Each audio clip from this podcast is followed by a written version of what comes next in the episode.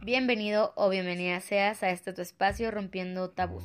Para ti, para ti que buscas indagar más en el extenso universo del tema sexual, sin antes aclararte que los temas aquí a tratar son para una audiencia meramente adulta mayor de 18 años. Yo me hago responsable por lo que yo hablo, no por lo que tú escuchas.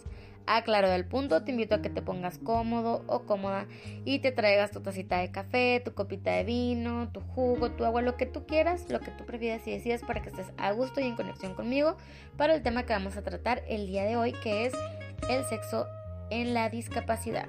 Pero antes digamos salud. Muy bien, ahora sí. Pues resulta eh, básicamente obvio que el bienestar sexual es una experiencia humana que aporta muchísima satisfacción. Pero debido a los estereotipos y prejuicios sociales se ha excluido tradicionalmente y de forma errónea a ciertos colectivos de la sociedad, a los que se les ha censurado a que exploren, expresen y discutan abiertamente sus deseos, anhelos y necesidades específicas en lo que respecta al placer sexual. Entre ellos se encuentran las personas con alguna discapacidad. La confianza sexual, el autoestima y la superación de las barreras físicas y emocionales pueden aplicarse a cualquier persona que desee tener una vida sexual activa, pero para las personas que viven con una discapacidad estas barreras pueden ser aún más difíciles.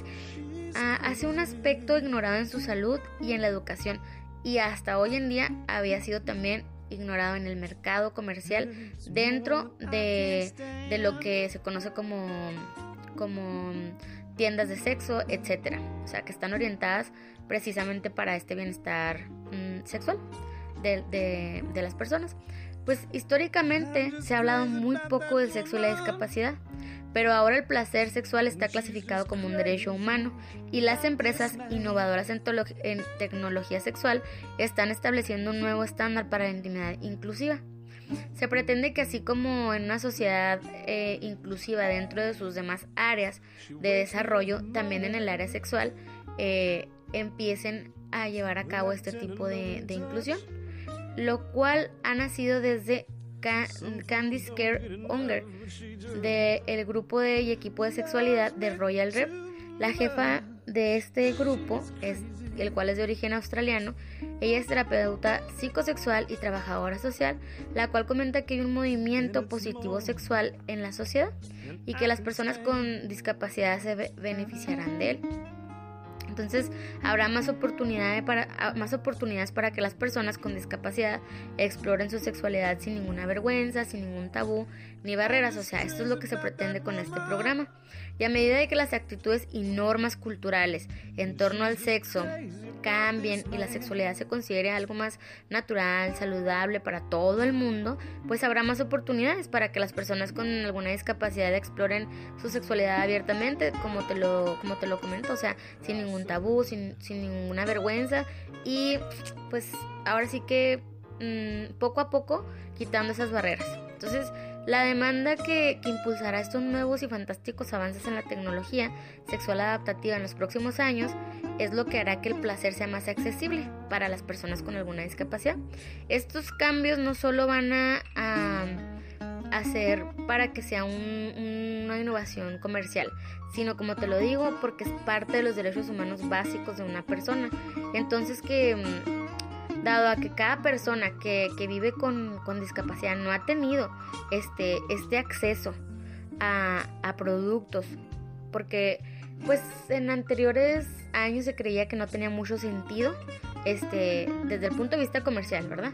Que no tenía mucho sentido el sacar este tipo de productos para personas con discapacidad, pero dado que hoy en día este, basado en los estudios y, y y fundamentado en, esto, en esto que los profesionales nos, nos están diciendo, este, se prevé que hoy en día pues sea diferente, que ya el comercio así como, como para una persona regular, igual para una persona con discapacidad adecuada a precisamente sus necesidades, pues ya sea fluido, ¿verdad? Evolución.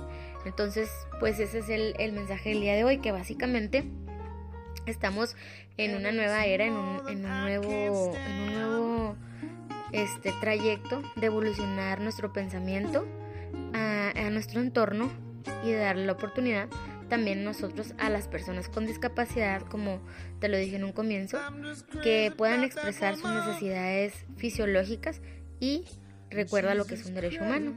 Entonces, pues hay que abarcarlos a medida de nuestras posibilidades, este, apoyarlos. Obviamente estos productos que están siendo impulsados quizás por lo pronto sean desarrollados en, en, Estados Unidos y toda esta parte de, de, de aquel lado, todavía quizás aquí en México no, pero por lo pronto ya el ir concientizándonos como sociedad es un gran aporte. El el, el, ir cambiando ese chip de no, no, no, o sea, no es necesario, una persona con discapacidad no tiene esa necesidad, pues sí la tiene, porque es una necesidad fisiológica y además es un derecho, por lo cual no debemos violarlo ni privar ni privarlo de este mismo.